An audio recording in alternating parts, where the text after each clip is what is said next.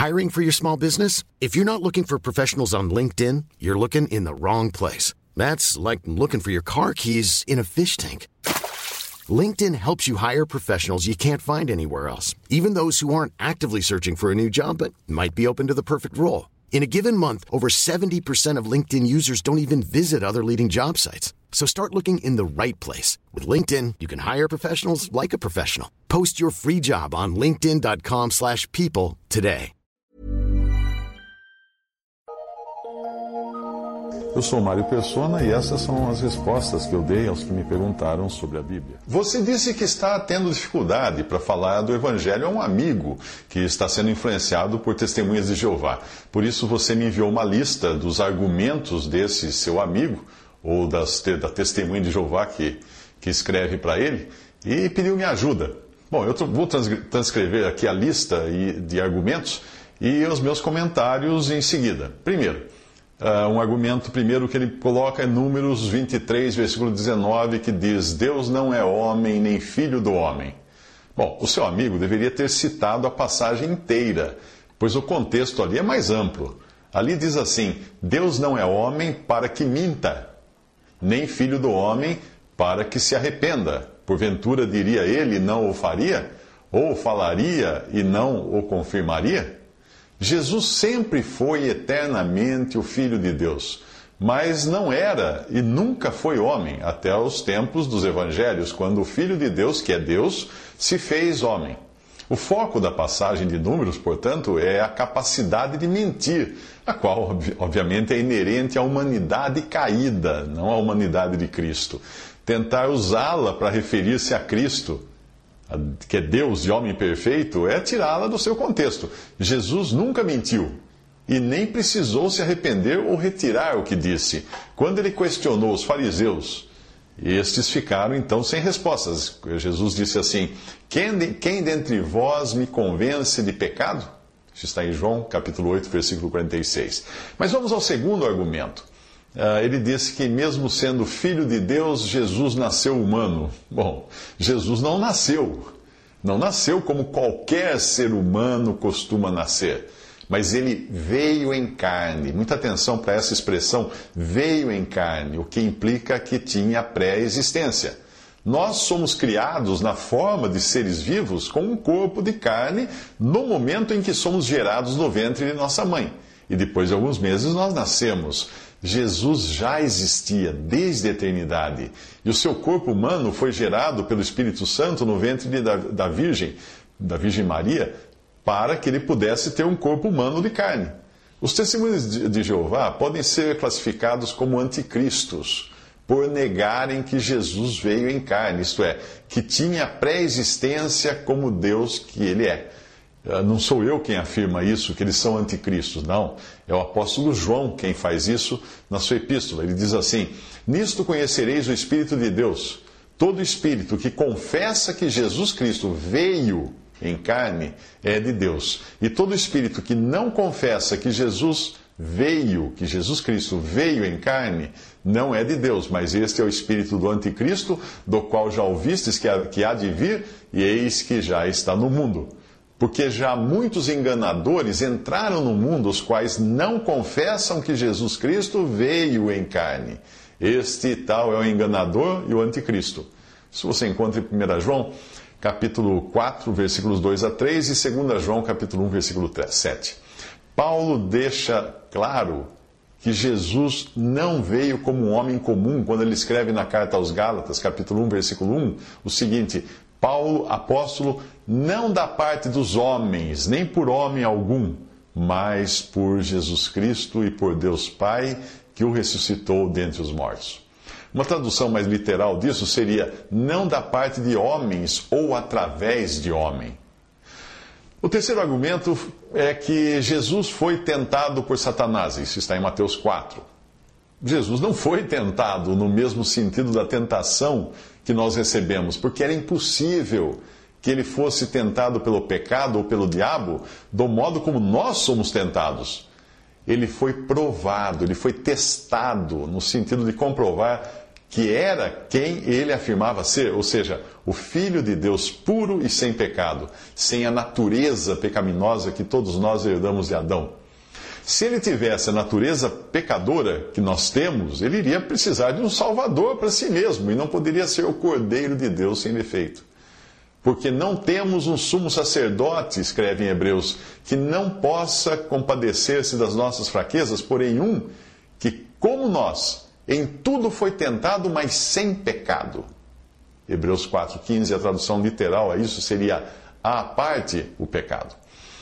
Mas vamos ao quarto argumento. Satanás também é filho de Deus, em Jó, em Jó 1, 6 e 7. Sim, ele é chamado assim na Bíblia porque ele foi criado por Deus, como também Adão é chamado de filho de Deus, e hoje os salvos por Cristo também são chamados de filhos de Deus. Mas Jesus é o Filho eterno, porque é uma condição que ele já possuía antes de vir ao mundo. Deus enviou o seu Filho ao mundo. Por quê? Porque já era filho na eternidade. Ele não, não, não o tornou filho quando chegou ao mundo. Ele enviou o seu filho ao mundo. Ele foi enviado no caráter que ele sempre possuiu. A palavra de Deus diz: o que era desde o princípio, que é a eternidade, aí está falando da, da eternidade, o que ouvimos, o que vimos com os nossos olhos, o que temos contemplado e as nossas mãos tocaram da palavra da vida porque a vida foi manifestada e nós a vimos e testificamos dela e vos anunciamos, vos anunciamos a vida eterna que estava com o Pai, que estava com o Pai e nos foi manifestada. O que vimos e ouvimos, isso vos anunciamos, para que também tenhais comunhão conosco, e a nossa comunhão é com o Pai e com o seu Filho, Jesus Cristo, que estava com o Pai, lembra disso? E vimos e testificamos que o Pai enviou o seu Filho para Salvador do mundo. 1 João 1, de 1 a 3, 1 João 4, versículo 14. Outro, outro argumento seria que Deus não pode ser provado ou tentado, Tiago 1,13. Não pode mesmo, porque o sentido de Tiago é o da tentação que encontra resposta na natureza pecaminosa que nós temos. Jesus nasceu sem essa natureza caída que nós possuímos. Ele foi gerado pelo Espírito Santo no ventre da Virgem, algo inusitado em todos os sentidos. A entrada do Filho de Deus no mundo, mesmo vindo em carne, não poderia ser igual ao nascimento convencional de um pecador. Se você colocar o contexto do versículo, vai, vai perceber o seguinte: Mas cada um é tentado quando atraído e engodado pela sua própria concupiscência. Depois, havendo a concupiscência concebido, dá à luz o pecado, e o pecado, sendo consumado, gera morte. É isso que diz Tiago 1, versículos 14 a 15, da tentação meramente humana, de seres caídos e com a natureza pecaminosa como eu e você.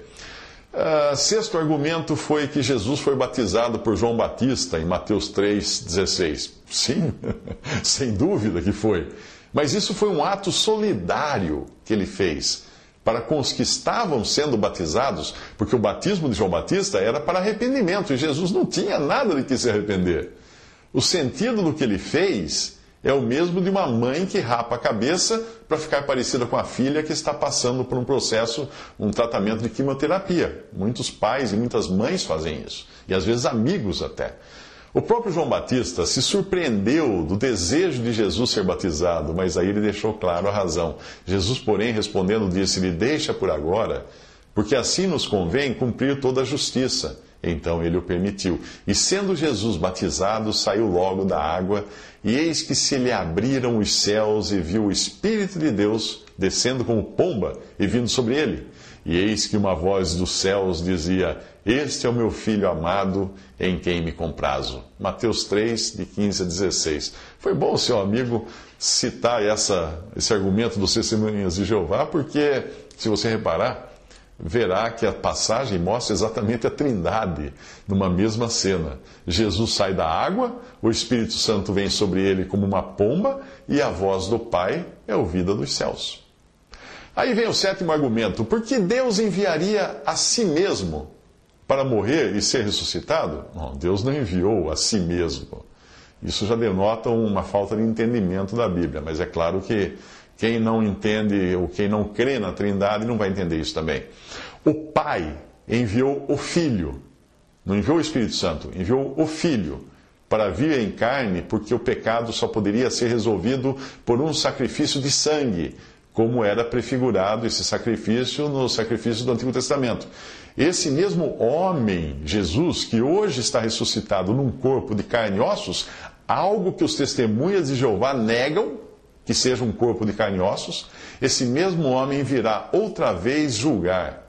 E aí os homens pecadores impenitentes serão julgados não por um Deus que nunca soube o que andar neste mundo, mas pelo Filho do homem, que é Deus, mas também é homem. É por isso que ele é apresentado como Filho do homem na sua relação com a humanidade. Assim como o pecado entrou na criação por um homem, a salvação só pode ser obtida pela fé em um único homem. E a condenação será lavrada por um juiz justo na condição de homem, que é Cristo Jesus. Veja a passagem, mas não é assim o dom gratuito como a ofensa, porque se pela ofensa de um morreram muitos, muito mais a graça de Deus e o dom pela graça, que é de um só homem, Jesus Cristo, abundou sobre muitos. Romanos 5,15. E outra passagem, porque há um só Deus, um só Deus, e um só mediador entre Deus e os homens, Jesus Cristo, homem. 1 Timóteo 2,5. Mais uma. Sabemos que já o Filho de Deus é vindo e nos deu entendimento para conhecermos o que é verdadeiro, e no que é verdadeiro nós estamos, isto é, em seu Filho Jesus Cristo. Este é o verdadeiro Deus e a vida eterna. 1 João 5,20, falando de Jesus. Outra passagem: Conjuro-te, pois, diante de Deus e do Senhor Jesus Cristo, que há de julgar os vivos e os mortos na sua vinda e no seu reino, os quais hão de dar conta ao que está, ao que está preparado para julgar os vivos e os mortos. E nos mandou pregar ao povo e testificar que Ele é o que por Deus foi constituído juiz dos vivos e dos mortos. 2 Timóteo 4, 1 e 5 4, é, 1, versículo 1 e 5, e também Atos 10, 42. Isso mostra que o juízo vai ser feito por um homem. Homens serão julgados por um homem, que, por sinal, é o Filho de Deus, feito homem. Ah, e, o oitavo argumento do seu amigo é que Jesus teve medo, em Mateus 26, 42. Sim, claro que teve. Porque homens sentem medo, e ele temeu o que estava diante de si, ser feito pecado na cruz e suportar o juízo eterno nas três horas de trevas. Ele não só sentiu medo, ele sentiu também sede, em João 19, 28, ele sentiu fome, em Mateus 4, 2, ele sentiu cansaço, em João 4, 6, etc. Embora sendo perfeitamente divino, ele também era perfeitamente humano, porque Jesus, sendo em forma de Deus, não teve por usurpação ser igual a Deus, mas esvaziou-se a si mesmo, tomando a forma de servo, fazendo-se semelhante aos homens, e achado na forma de homem, humilhou-se a si mesmo, sendo obediente até a morte e morte de cruz. Por isso também Deus o exaltou soberanamente e lhe deu um nome que é sobre todo nome, para que ao nome de Jesus se dobre todo o joelho dos que estão nos céus e na terra e debaixo da terra, e toda língua confesse que Jesus Cristo é o Senhor, para a glória de Deus Pai. Filipenses 2, de 6 a 11. E cabe aqui uma palavra de alerta. Uh, o seu amigo que está sendo influenciado por testemunho de Jeová teve, teve, essas duas dúvidas, ótimo, você agora vai ajudá-lo a esclarecer essas dúvidas.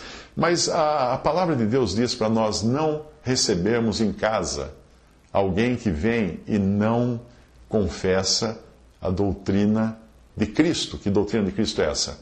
De que Jesus Cristo veio em carne, de que Ele é Deus e veio em carne, se tornou homem obviamente não é para você receber em casa e nem saudar uma pessoa de uma religião que não confessa que Jesus Cristo veio em carne, que Jesus é Deus vindo em carne. Claro que você pode conversar com uma pessoa assim, pode trabalhar com uma pessoa assim, pode contratar uma pessoa para trabalhar assim com você, pode estudar ao lado de um colega de escola assim, mas se ele vem até você, até sua casa, no caráter de alguém que quer trazer ensinamentos contrários à doutrina de Cristo, não receba e nem dê a ele uma saudação.